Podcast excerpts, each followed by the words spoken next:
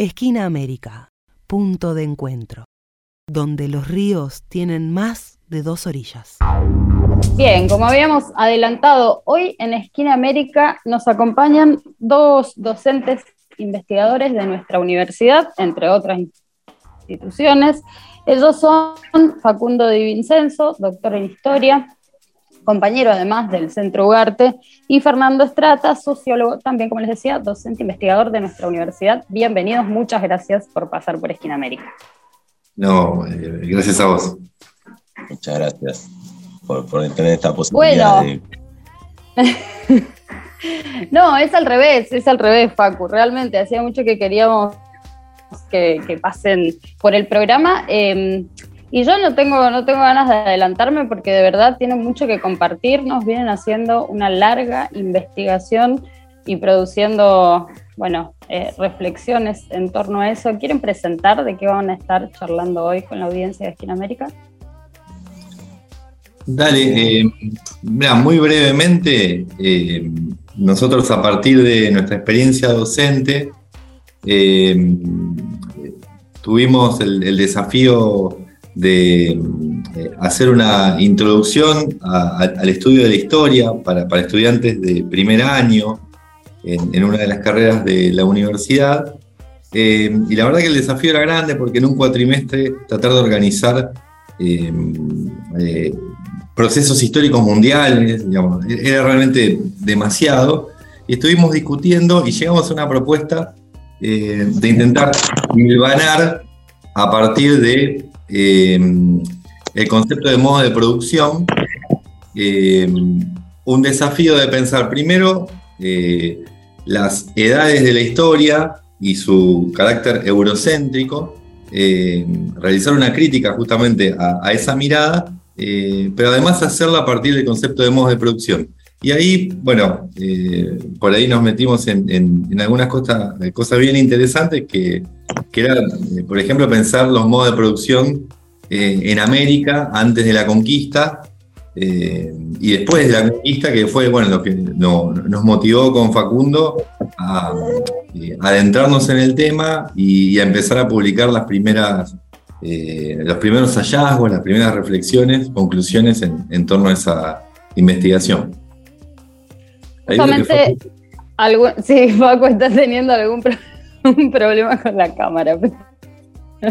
Pero, no se preocupen que no, no pasa nada.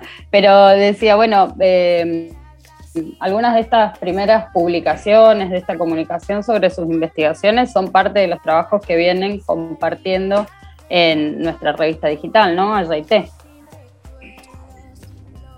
Claro, sí, ahí, ahí, arreglé el tema de la cámara. Eh, Sí, em, empezamos, en realidad el, trabajo con, con, Fer, que también deberíamos sumar a, Richard, a Ricardo Fernández y a Mauro Sivoli, que son compañeros de la materia, pero bueno, principalmente nosotros dos nos metimos en, la reflexión teórica, ¿no? Eh, terminó en un texto que es el, texto eh, este sobre una reflexión sobre la la categoría modo de producción.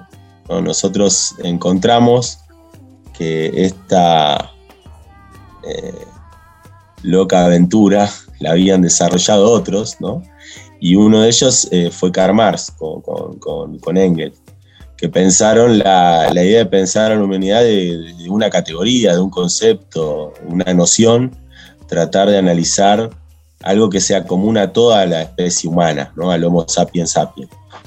Y ahí encontramos la idea de modo de producción. Y con esa idea eh, pretendimos llevarla a todas las fases, las grandes, los grandes procesos históricos, ¿no? Que obviamente, acá con Fer siempre, siempre lo comentamos en la clase, que es una propuesta, le decimos siempre a, los estudiantes, es una propuesta la nuestra que, que puede puede ser una entre tantas, ¿no? de cómo pensar a la humanidad eh, desde un criterio que sea común. ¿no?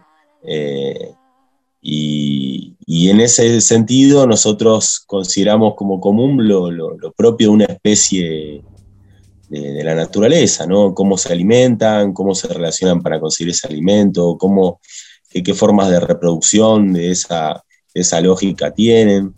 Y encontramos que todo eso había sido reflexionado por, por Karl Marx. Obviamente que Karl Marx fue reflexionado desde Europa, ¿no?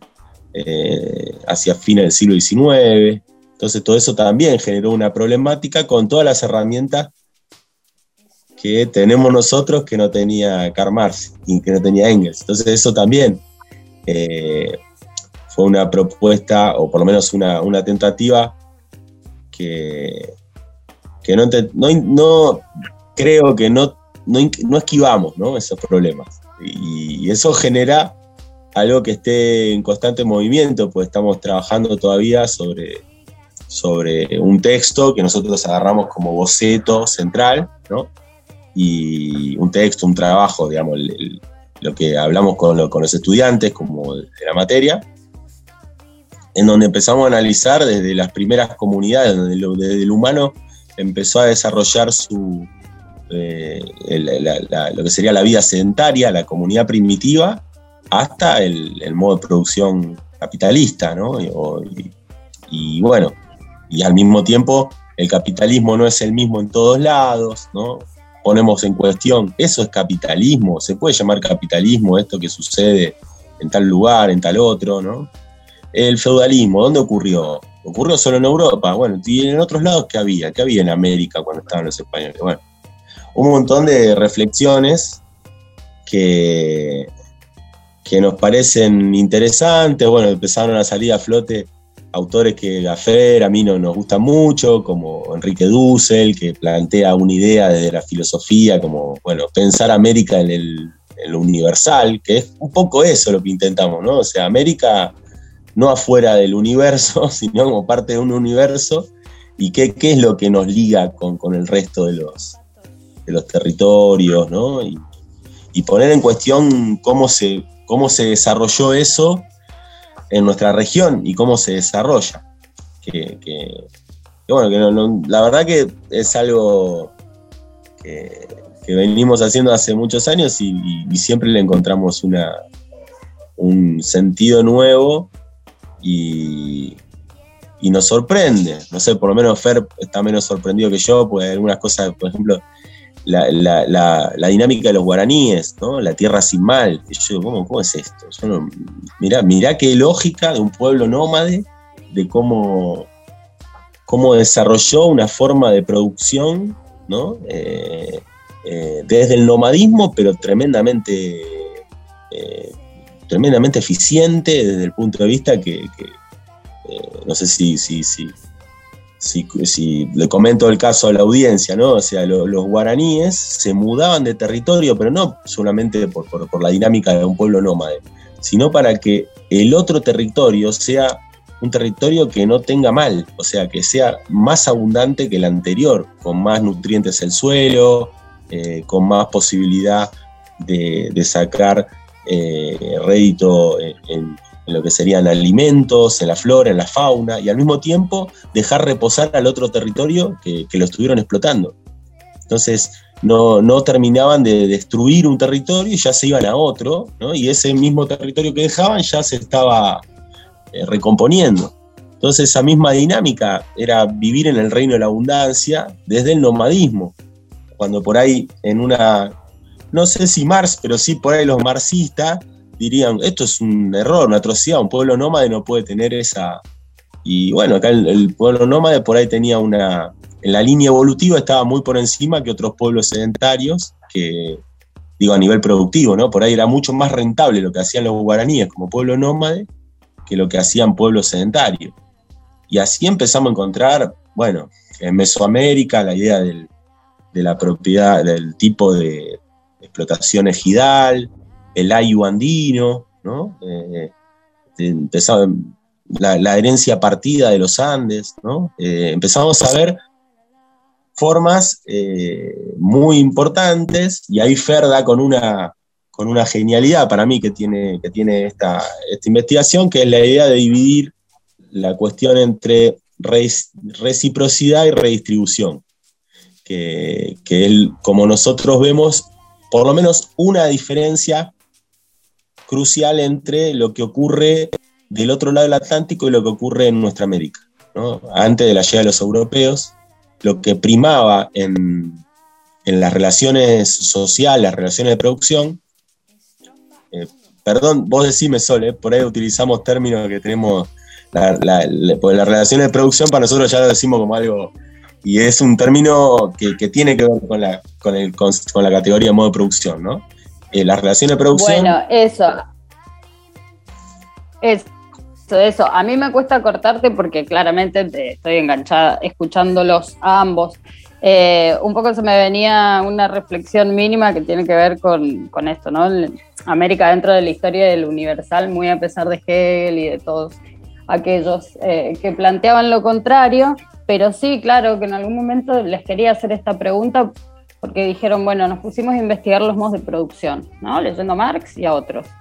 ¿cómo lo definen? ¿Qué, sería un modo de producción? Y en ese sentido, un poco fuiste adelantando, ¿no? Cómo se organizan las sociedades para la reproducción de la vida, podría yo decir en primer lugar. Pero ¿cuáles son, hay otros elementos que definen los modos de producción? Sí, así como vos lo decías, ¿sí? tiene que ver con la forma en que una sociedad se organiza para reproducir la vida. ¿Qué elementos se tienen en cuenta? Fundamentalmente los medios de producción que utiliza eh, justamente para lograr esa reproducción. Y ahí, eh, desde ya, podemos encontrar diferencias respecto de la propiedad de esos medios de producción. Recién Facu decía, eh, uno en América, antes de la conquista, no va a encontrar en todo el territorio de nuestro continente formas ¿sí? de propiedad de los medios de producción que no sean formas colectivas, comunitarias. ¿sí? Eh, no existe la propiedad privada. Y esa es una... por la tierra, ¿no? Bueno, es que el modo de producción este, fundamental es la tierra, sí, desde ya. Eh, y esta, eh, esta inexistencia histórica del concepto de propiedad privada en América, hasta antes de la conquista, es fundamental para entender por qué, por ejemplo, no se desarrollaron experiencias de modo de producción capitalista hasta antes de 1492 en América. ¿sí? Y además otra gran diferencia que la adelantaba Facu recién, digamos, eh, en sociedades eh, que generan un excedente, ¿no? porque nosotros eh, en, las tierras bajas de América lo que vamos a encontrar fundamentalmente son, antes de la conquista, experiencias de modo de producción de comunismo primitivo, ¿sí? sociedades de autoconsumo, eh, con un vínculo con la naturaleza, como decía Facu recién, eh, eh, muy interesante desde el punto de vista de la cosmogonía, de una idea de integralidad con la naturaleza, más que fructífera para pensar la actualidad incluso. Pero después, en Mesoamérica y en los Andes centrales, encontramos sociedades eh, donde se desarrollan eh, otro tipo de organización social, ¿sí? que podríamos denominar como modo de producción asiático, ¿sí? donde ya sí se produce excedente, donde hay clases dominantes. ¿sí? Ahora, ese excedente que se produce en esas regiones tiene un sistema de, distribución, un sistema de intercambio que está basado en la reciprocidad. ¿sí? Y si uno lo compara con otras regiones del planeta, en sociedades donde se eh, comenzó a generarse excedente eh, y que, entre otros elementos, eh, impulsaron, por ejemplo, la aparición de la escritura, ¿sí? en, el Medio Oriente, por caso. ese excedente tuvo otra forma de distribución, otro sistema de intercambio, por ejemplo, basado en la redistribución. ¿sí? y analizando esas características, entonces encontramos que en América existe una forma de eh, eh, distribución del excedente centrado en la reciprocidad, ¿sí? que en la actualidad nosotros lo encontramos en, los pueblos este, eh, originarios de América, esa idea está totalmente presente. Además, la ausencia total de un concepto de propiedad privada de los medios de producción, fundamentalmente de la tierra, y eso es central para explicar, por ejemplo, por qué eh, en, nuestro territorio, en nuestros territorios jamás se desarrolla eh, algo parecido al modo de producción esclavista. Eh, esto por un lado, y por otro lado también nos llevó a romper con una mirada que, además de eurocéntrica, es totalmente eh, evolucionista, ¿no? De pensar que las sociedades evolucionan en un sentido progresivo, ¿no? de un modo de producción a otro, de tal forma que esto te lleva a la idea de que el modo de producción capitalista es el más desarrollado, el más evolucionado, el más eficiente, y la verdad que hoy tenemos varios elementos para cuestionar esa idea, ¿no? Digo, este, hace poco apareció una nota eh, de, un compañero historiador también decía, bueno, eh, es el modo de producción capitalista el más eficiente. Digo, un modo de producción que no puede garantizar la reproducción del agua ni del aire, ¿no? Que estamos viviendo en nuestras ciudades, por ejemplo, ¿sí? la contaminación del aire a partir de la quema de, pastizales y de humedales que está eh, habiendo, la contaminación de las napas. Digo, los pueblos originarios de América nunca tuvieron ese inconveniente. Eh, ni los pueblos de las llanuras, ni los pueblos de este, Mesoamérica, ni de los Andes centrales, jamás tuvieron una dificultad con sus formas de organización, con sus modos de producción particulares, en eh, garantizar la reproducción de la vida. Algo que el modo de producción capitalista, sin dudas, hace varias décadas viene poniendo en tensión a tal punto de que ya muchos hablan de una crisis civilizatoria donde eh, la contradicción principal está entre el capital y, la vida, ¿no? ya no, este, no solamente entre el capital y el trabajo. Eso, eso que, comenta Fer, también anticipo para, eh, me parece que, nosotros en la próxima entrega a Yaité vamos a seguir avanzando, que también imposibilitó esta visión más eurocéntrica, más...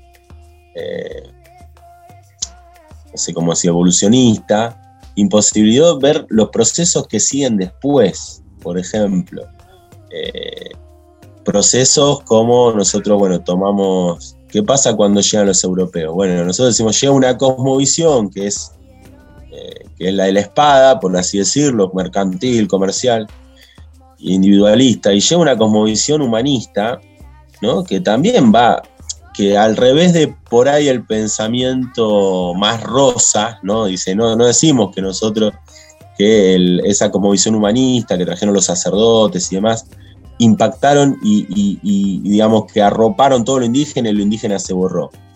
No, evidentemente, en el caso, por ejemplo, de los guaraníes, los guaraníes trastocan toda la lógica y los y esos que llegaron terminan de alguna manera eh, teniendo prácticas que tenían los pueblos eh, ya en, estas tierras.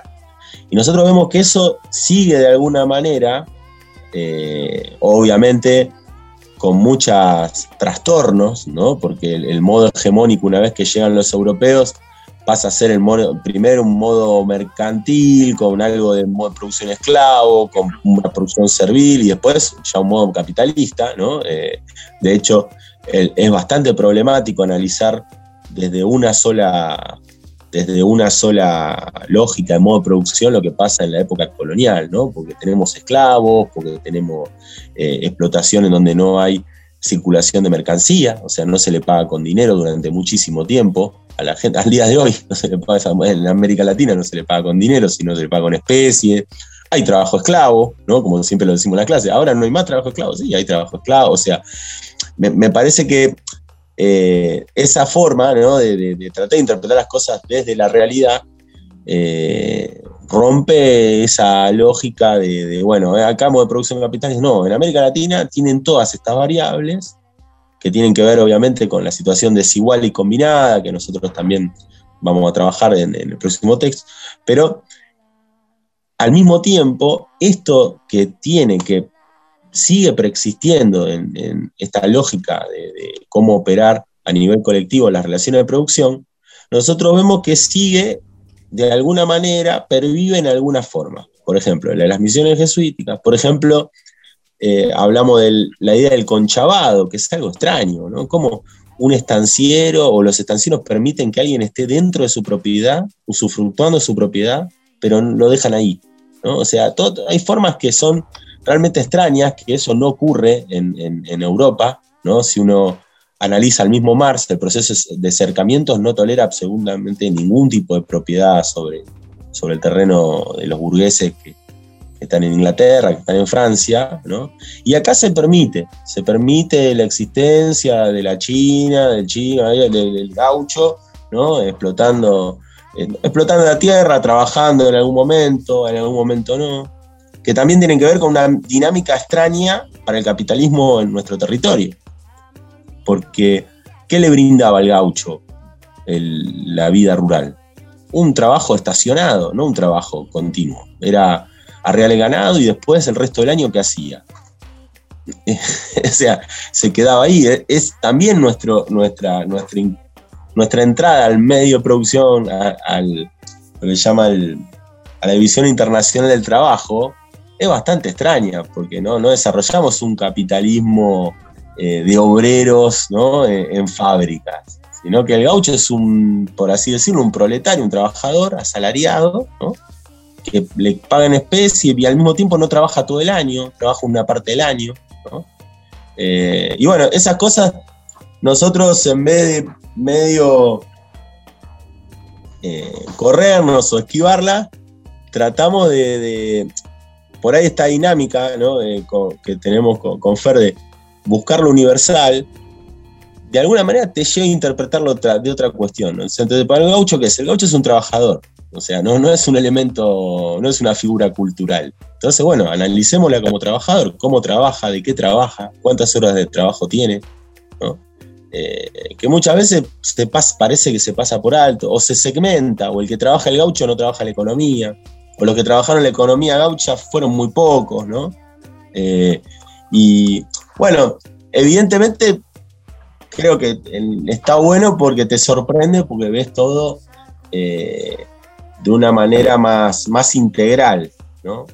Eh, Me parece un poco también, Paco, que es el desafío de quien quiera o pretenda de, cierto modo, pensar la realidad desde la complejidad de la realidad misma. Vos, eh, nosotros en algún momento tal vez hemos tenido este, este intercambio de ideas, pero digo, em, el marxismo dogmático es una deformación del marxismo. Procura, y lo digo yo, pero digo, yo no soy nadie para, para afirmarlo. Ya el pensamiento nacional y latinoamericano lo ha dicho con creces digamos, el marxismo no es una receta a aplicar y cuando ha intentado aplicarse cual receta, digamos, ha constituido eh, organizaciones y pensamiento completamente cipayo, eurocentrista, en contra de los intereses populares de cualquiera de las naciones latinoamericanas. Eso sí, es una afirmación bastante general, pero la sostengo. Entonces digo, qué bueno que eh, la actitud con la que han encarado esto, bueno, el desafío de, utilizar determinadas categorías, pero para pensar la complejidad y no eh, la realidad como si fuera eh, una receta de cocina, ¿no? Con las categorías como si fueran una receta de cocina. Sí, también tomo lo, tomo lo que decía Fer, que está bueno, de alguna manera, esto no, no sé, yo lo comento y bien lo charlamos varias veces con Fer pero no, no, no, no sé si, si ese es el objetivo final, pero también está bueno decir, y, de un lado, del otro, de cualquier lado, no se cuestiona con producción capitalista. Como parece, de alguna forma, eh, si de rebote sirve para eso, ¿viste? Para cuestionar, decir, bueno, unos, otros, nadie cuestiona, es, es, el modo de producción. Este, este, es el modo que tenemos que seguir. El único que hay, el mejor, ¿no? Bueno, sí, bueno. O sea, yo no, no, no, no sé si está, como decía, dando buenos resultados. Incluso no sé si eh, las experiencias que tuvimos, no sé, no sé si podemos llamar, si Rosas, ¿qué desarrolló Rosas? ¿Qué desarrolló el Paraguay? Nosotros en otra materia trabajamos la guerra del Paraguay. ¿Y qué hubo en el Paraguay? ¿Qué hizo Artigas? O Artigas, ¿qué pasó en Artigas? cómo desarrollaba? ¿Qué tipo de, modelo económico proponía Artigas? Eh, o sea, ahí tenemos procesos eh, muy complejos y muy ricos como para, considerar que la única vía es una, eh, y además, bueno, también de, así como de, para, los estudiantes que vean estos procesos, ¿no? Eh, identificar estos procesos que pasaron en nuestra América. Eh, y a partir de hechos, digamos, eh, nosotros partimos, como dice Jaureche, ¿no? nosotros no partimos de, la teoría hacia el país, tratamos de partir del país o de, la región hacia la teoría, ¿no? O sea, primero es que vemos y, obviamente más nos da un... O sea, no, no, no, lo, vamos a descubrir nosotros, ¿no? Es, una genialidad la, idea esta de pensar una categoría vinculada con, los elementos centrales de la humanidad, sí, es muy aplicable. Después, bueno, la, por ahí la línea evolutiva, progresiva, como decía Fer, sí, podemos decir, ya, acá no sé si eso puede ser tan así, ¿no? Eh, pero es una herramienta que, me parece interesante, o nos parece en realidad interesante para retomar, ¿no? O sea, no nos parece que es una categoría eh, para desechar, ni mucho menos. Eh, de hecho, hasta el día de hoy podemos llegar a pensar eh, cómo es el capitalismo de América y cómo es el capitalismo de Finlandia o el español, o eh, o no sé, en Inglaterra, cómo se desarrolla, qué formas tiene, cómo son las relaciones de producción, cuántas horas de trabajo hay en un lado en el otro, o sea, qué elementos eh, aparecen ahí, eh, que nosotros, bueno, no me quiero adelantar, pero en el próximo trabajo aparece la cuestión del imperialismo, que deforma también las relaciones de producción. ¿no? te adelantes del todo, pero contanos un poquito. No, un poquito, eso. nosotros, me acuerdo con Fer, habíamos tenido un encuentro con el centro y estuvimos hablando y me acuerdo que, estaba Daniela Dambra, estábamos discutiendo y hablábamos, y aparecía esto, ¿no? Que nosotros, el tema del imperialismo, de, digamos, de la dependencia de América Latina, de, las grandes potencias del Atlántico Norte, evidentemente eh, erosiona la posibilidad de ver al capitalismo argentino o lo que ocurre en Argentina solamente desde Argentina. ¿no? O sea, hay un, esto Fer lo va, a explicar mejor que yo, pero hay toda una cadena de valor de las mercancías que va a ser eh, afectada. O sea, no, no, no, no, es lo mismo. O sea, hay, todo eh, un, desbarajuste respecto a, a, lo que valen las cosas a partir de esa dependencia que está por encima de nuestro, ¿no? Eh, que bueno, habría que, así todo habría que analizar el caso según cada caso, ¿no? Hay que ver cómo ocurre esto en Bolivia o cómo ocurre esto en, no sé, pero hay toda, hay una, una, una, una lectura que, creo que es potente porque hoy, hoy volvieron los planteos sobre la posibilidad de, la libertad, liberalismo y demás, y, me parece interesante eh, eh, que trabajar esto también para revisar qué tipo de liberalismo es posible desde este lugar, ¿no? Por ejemplo. ¿Qué, tipo ¿Hasta qué alcances tiene el liberalismo en un país como el nuestro? Sea, se puede, o sea, pensándolo así de, pleno, ¿no? Se puede realmente ejercer un liberalismo tajante, o sea, así eh, a, lo inglés, o sea, y evidentemente, no sé, no, no creo, pero digo, hay, hay, también un, una, una, una intencionalidad de revisar las palabras, que, es, que no, son las, no significa lo mismo en una región que en otra.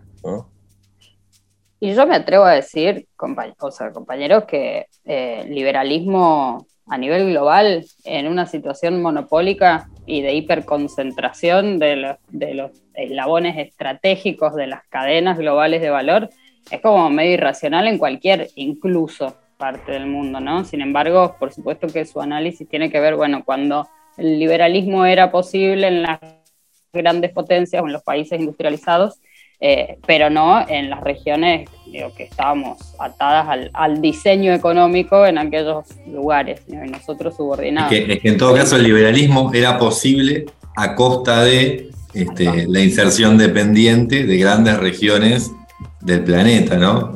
esto lo, lo analizamos bastante, le damos bastante vuelta cómo ese proceso de expansión de Europa, digamos, a partir del siglo XVI en adelante, este, eh, eh, selló la suerte de buena parte del continente de América, de África, de Asia, ¿sí? que comienzan a, tener un vínculo, de,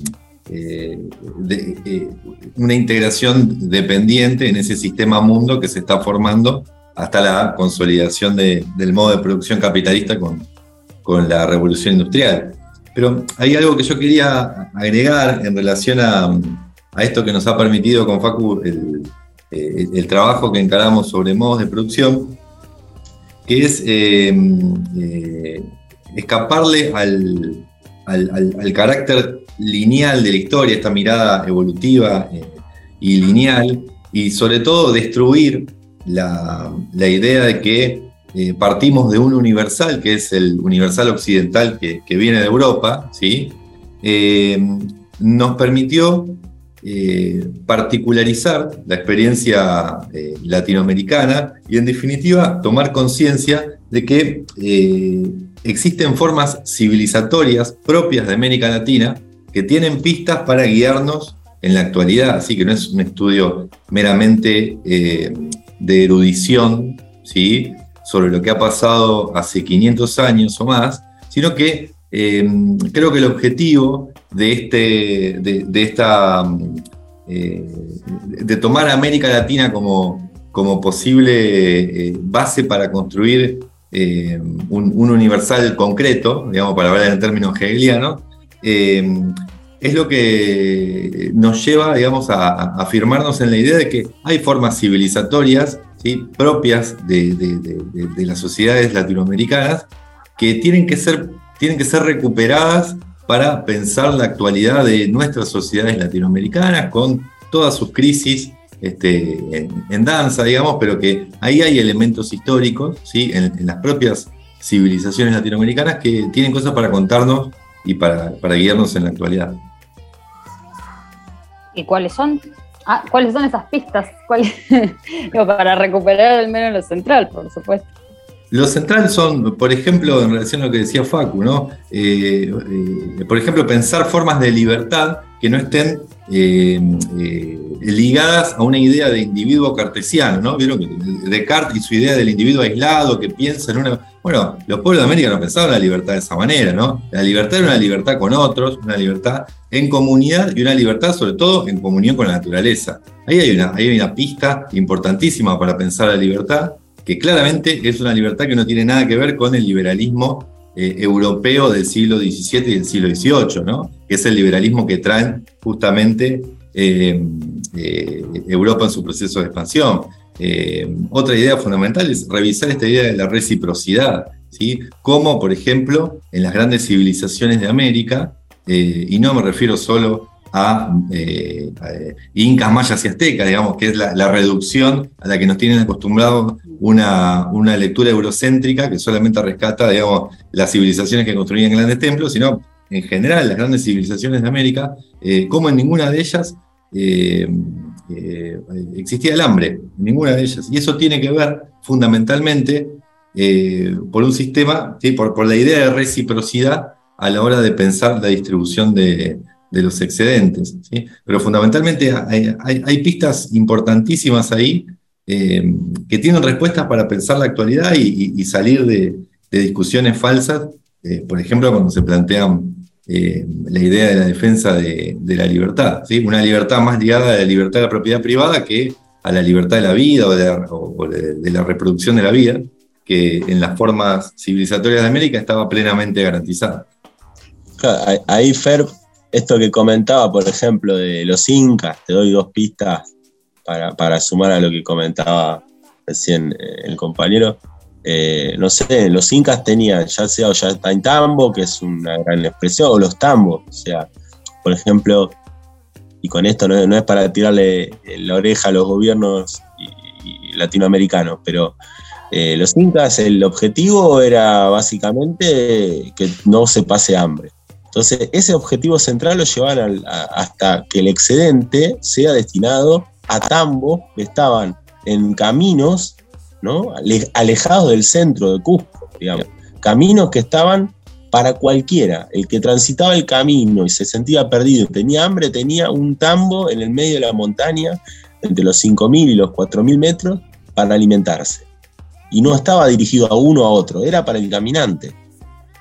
Eh, esa, ese objetivo de, tener eh, por ahí eh, no, no, no, quiero poner un estado en particular, pero es, bueno, y después de esto vamos a poner un satélite en la Luna, y después de esto vamos a poner, si no, el objetivo central era no pasar hambre. O sea, y, ese es el objetivo que no perdieron los diferentes monarcas que pasaron por, por monarcas, pero en el sentido que ese Inca, ¿no? en, la cosmovisión andina, eh, tenía que cumplir como principal meta ¿no? Eh, que ningún eh, habitante del imperio pase hambre. E, esa cuestión, o Artigas mismo, Artigas cuando plantea durante el proceso eh, emancipatorio que la tierra es la tierra de aquel que la produce, o sea, no se puede tener tierra improductiva en el proceso emancipatorio, pero cuando Artigas empieza a planificar ya en, su, en su idea la posibilidad de una banda oriental, una provincia oriental, ya independiente, ¿no? las primeras directivas que, desarrolla en su proclama cuando hace la, eh, esa reforma agraria tan, tan, tan conocida, pero en realidad es una proclama, es, la directiva de él. Dice, bueno, las tierras que no están producidas no van a ser, eh, no van a ser del propietario, o sea, esas tierras las tiene que ceder. Esa lógica de el territorio, o sea, la tierra, como un elemento que tiene validez siempre y cuando sea, eh, un elemento productivo. ¿no? O sea, ahí no está ni la usura, no está ni la, eh, como generalmente se mueve el mercado mobiliario rioplatense o en toda América Latina, no está ni la usura, ni espera de mayor rentabilidad, ni, ni, guardar el alimento para que haya una mejor cotización, ¿no? Ahí qué prima. Nosotros vemos que ahí prima un principio que tiene que ver con la reciprocidad, ¿no? que, que viene de antes y que se filtra, ¿no? y que de, alguna manera queda. ¿no? De hecho, eh, con Fer siempre mencionamos la importancia de los indios que habían participado en las misiones jesuíticas, ¿no? los indios guaraníes, con toda, en la tropa de, de Artigas. O sea, que, forma parte de eh, modificando ¿no? el, eh, la cosmovisión de, Artigas, que era un tipo que si bien era un tipo de frontera y tenía contacto con todo eso, obviamente tenía más vínculo con lo español, con la lógica de, producción a la española, ¿no? Eh, bueno, todos esos elementos están, en, están presentes ¿no? en, nuestra América, ¿no? Eh, que puede llegar hasta lo que sería también desde de lo que desarrolló el movimiento que nosotros también lo mencionamos en, la materia, pero no es que lo mencionamos porque, porque es la historia nuestra, ¿no? Cómo empieza a desarrollarse el movimiento obrero en, nuestro territorio, ¿no? O sea, con mutuales, con cooperativas, con sociedades de fomento, ¿no? Eh, que respondían en un momento en donde el Estado no estaba. ¿Y cómo se organizó? Y eso es que fue magia, ¿no? Fue emana de, como dice, como dice Perón, ¿no? De los libres del pueblo. O sea, hay gente que son las anarquistas que decía, bueno, vamos a responder, a juntar plata para que esta plata sea destinada a esta persona que ya no puede trabajar más porque está grande. Una caja de jubilación que se hacía en un barrio. Y no sé, esto lo tenemos presente hoy. Yo cuando era chico siempre, siempre cuento, yo jugué en un club que es La Amistad, que es un club armado por anarquistas, acá en Escalada, en el Placita Gardel. O sea, eso está, está presente, el Hospital Británico, el Hospital Italiano, todos tienen una historia que tiene que ver con esta idea eh, en donde lo que prima, sin duda, es más la reciprocidad que la redistribución, porque ahí la, idea era juntar algo para que no quede afuera uno de nosotros. Incluso eh, destinando parte del ingreso ¿no? para el otro. Eh, pero, porque después se sabía que lo iban a hacer por vos. Después cuando iba a estar grande lo iba a hacer por vos. Eh, son respuestas muy creativas nuestras. Sí, ahí. Eh, no, no, no, no, adelante. No, no, que justo iba a decir que por ahí como, como profes de historia, lo que nos sucede a veces es que podría recuperar algunas experiencias como el reglamento provisorio de tierras de Artigas, que mencionaba recién Facu, o eh, para llevar otro caso y otro lugar, digo, la, lucha de los pueblos indígenas en México, ¿sí? durante eh, el régimen oligárquico de Porfirio Díaz. ¿sí? Entonces, ¿qué, qué ve uno ahí en esa recuperación? Bueno, ves que en realidad la imposición del modo de producción capitalista no tuvo nada de, natural, que, ha habido resistencias y que ha habido otras eh, formas posibles ¿sí? en dirección de la historia eh, y, poder ser consciente de eso te lleva a la actualidad de decir, bueno, hay otras, también tiene que haber otra salida, digamos, nuestra, eh, nuestra historia nos indica que no estamos condenados a un modo de producción capitalista dependiente, destructivo de la naturaleza. Tiene que haber otra forma, porque ha habido experiencias que han sido soterradas, que han sido invisibilizadas, y recuperarlas, ese ejercicio histórico, tiene que ver con, eh, una incidencia en la actualidad, que es decir, bueno, eh, revisemos la historia porque hay otras alternativas y no necesariamente nuestro destino está en capitalismo dependientes eh, que, no, que no tienen ningún tipo de respeto con la naturaleza. ¿no? Bueno, justamente que eh, me, están trayendo un montón de, elementos en esto de, bueno, cuestionar la eficacia del capitalismo, ¿no? En contra de todos los relatos que por supuesto son los relatos que emanan de la clase dominante, digámosle, clase burguesa, los dueños del mundo, los poderosos, los ricos, los las grandes corporaciones, digo, creo que podemos eh, nominarla de distintas maneras, pero podemos estar de acuerdo en que hay una fracción de la población que acumula la riqueza global que producimos los que trabajamos, ¿no? En ese sentido, eh, y sobre la eficacia del capitalismo y esto que, comparten con nosotros de la libertad y la reciprocidad. Yo revisaba un par de números nada más hablando de cómo la libertad que, que, se entiende desde este modo de producción capitalista hace referencia a la libertad del movimiento del capital los capitales libres en el mundo, la libre competencia, digo, pero eh, no así las personas. Y sin embargo, hoy estamos viendo que, mira, 164 millones de trabajadores migrantes hay en el mundo. y en condiciones nefastas de migración, ¿no? O escapando de sus territorios que están explotados eh, en, busca de, en busca de una mejor vida, ¿no? Pero también trabajando en condiciones paupérrimas, ¿no? con muy poca dignidad. Pero al mismo tiempo hablaban del hambre, de todo lo que tenemos que aprender de las, de las formas anteriores de, de producción en Latinoamérica. Eh, y veía que la FAO está diciendo que para el 2030 todavía 670 millones de personas, el 8% de la población mundial va a tener hambre. y si la FAO habla de eso, seguramente son más, ¿no? Porque sabemos de dónde viene la FAO. Entonces, eh, no, no, quiero cortarles, pero sí quiero traer como estos elementos que son tan, tan groseros como dos cifras, pero que hablan de la descomposición del sistema, de, de, todo lo que eh, es innegable a esta altura y que por eso me parece tan valioso que puedan, que puedan revisar y que puedan ir compartiendo con nosotros. Eh, estas reflexiones, porque bueno, creo que es un debate pendiente para, para todos los que creemos que, como bien decía Fernando, es posible vivir de otro modo, es necesario vivir de otro modo, y que en eso tenemos que mirar la historia porque lo hemos hecho, ¿no? Hay ejemplos eh, de otras formas de producción, de otras formas de relacionarnos, de qué poner en el centro de la escena. Si una comunidad organizada en pos del beneficio común o eh, el beneficio de un puñadito de corporaciones que son cada vez menos ¿no? y que son cada vez más voraces. Mm, en ese sentido, adelante a, seguir compartiendo con nosotros lo que vienen pensando. Bueno, lo, sintetizaste bárbaro. Creo que no, no, hay que no, hay que agregar este, mucho más a lo que decías, pero no, me quedé por ahí en, en la cabeza respecto a esto último que mencionabas, ¿no?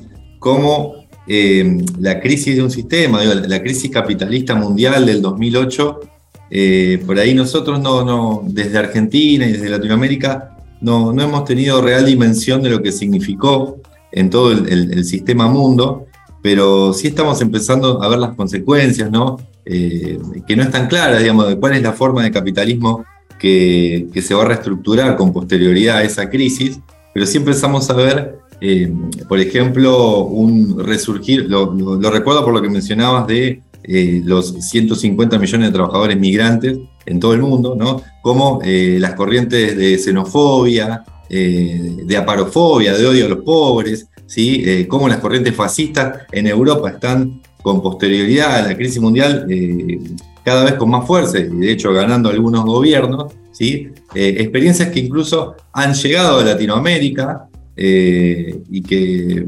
no, no, sin dudas nos ponen bastante en alerta. Digo, es, es importante remarcar cómo todas estas experiencias que vos decías de descomposición social que estamos viendo en la actualidad también tienen que ver con un sistema social, que es el sistema social capitalista, que no está encontrando soluciones, ¿sí? Eh, no está encontrando respuestas para recomponerse y tengamos cuidado porque nos puede llevar a nosotros puestos y tenemos que encontrar y poner creatividad a la hora de pensar salidas que, sean eh, justamente eh, saludables y privilegien la vida de todos nosotros y todas nosotros. Paco. Sí, no, está bueno esto que a mí me, queda presente el caso de, muchas, ¿no? Resistencias, pero una de las últimas grandes, el caso de Chile, ¿no? El caso de Chile, cuando se plantea, no sé, yo tiro como a mí me gusta, Bafer también es así, es, osado, a veces hacemos propuestas eh, a los estudiantes pero a mí me gusta pensar esto, decía, ¿y qué quedó de todo eso al final? un partido político, bueno, ¿y es eso? Incluso tiro un retruco, ¿y qué quedó del 2001? ¿Es eso? ¿Es esa la salida? Yo no sé. ¿Por qué no podemos pensar por otra cosa? ¿Por qué tiene que ser solo una salida política? Bueno, se puede pensar un poco más? pensar, realmente cuestionar una forma de producir, qué, hacer, hacia dónde ir, eh, con el desarrollo económico, eh, con el desarrollo productivo de nuestras tierras, de nuestros recursos. ¿Por qué no se puede pensar un poquito más? ¿no? ¿Por qué tiene que ser la aspiración? No, vamos a ver cómo hizo Alemania, cómo hizo Inglaterra. ¿Por qué no puede ser otra cosa? ¿Por qué no puede ser, bueno, a ver qué hubo antes, qué, qué pasó acá antes? es solo un cambio de partido político, algunas medidas. ¿Viste? ¿Por qué no se aprovecha? Es, algo que realmente es, es como algo para pensar, ¿no? O sea, obviamente pasan otras cosas también, ¿no? En Bolivia, por ejemplo, es un caso, ¿no? Una, o en su momento el Caracazo, ¿no? Que bueno, hay un, ahí hay una estructura general. Así todo, así todo, eh, ¿por qué no podemos ir un poco más, ¿no? ¿Por qué no podemos ir bien a nuestra experiencia, a nuestras historias, nuestra historia de, siglo, y replantear formas, nuevas formas de, desarrollarnos, nuevas formas, nuevas formas colectivas, motivar formas colectivas, ¿no? Motivar realmente formas colectivas. Eh, no sé, con todo lo que uno le puede criticar y lo puede cuestionar, ¿no? En muchos aspectos, por ejemplo, la forma del poder popular es realmente colectiva, es realmente muy original que planteó durante el gobierno de Chávez. ¿no? Era otra forma, ¿no? era otra forma que rompía la cabeza de cualquier politólogo, decía, ¿y eso qué? ¿Cómo los vecinos? Bueno, ahí te están dando una cosa diferente. ¿No? Bueno, a ver que se organice de otra manera. No, no, que pase de otra manera, la organización de eh, la comunidad. ¿no? Eh, o darle un lugar, o lo que pasó con Getulio Vargas, que, muchas veces es olvidado o es catalogado como, como nazifascista, además.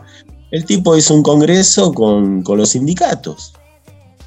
Se terminó la política, no hay partido político, pero ¿por qué no hay partido político? Porque para él no había que, tenían que ser, los que están en el Congreso tenían que ser los representantes de la zona productiva. ¿Y quiénes eran los productivos? Los sindicatos. Los sindicatos al Congreso.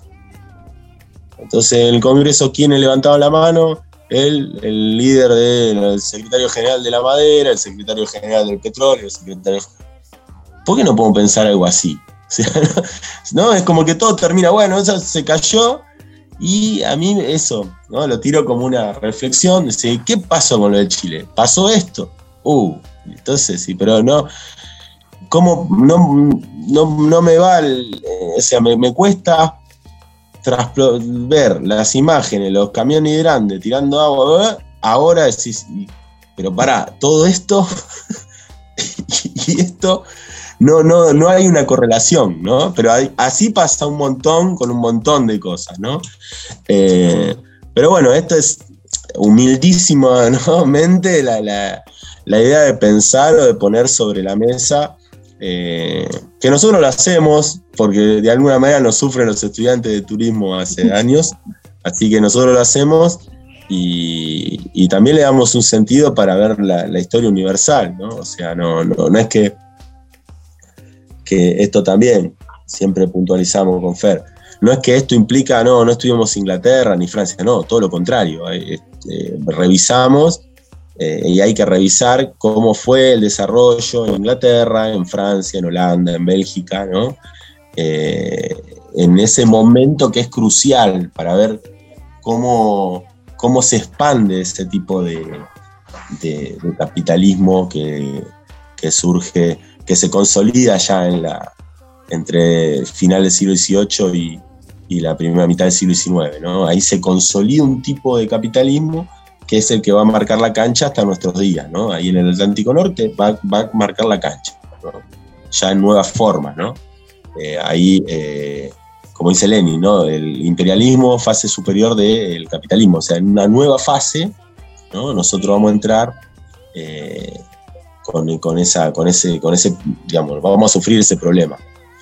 Eh, pero bueno, es eso, y es un trabajo que, creemos que está siempre por, por, seguir realizándose, porque experiencia nueva que llegue, vamos, a ponerlo, lo vamos a poner ahí a, a sumar.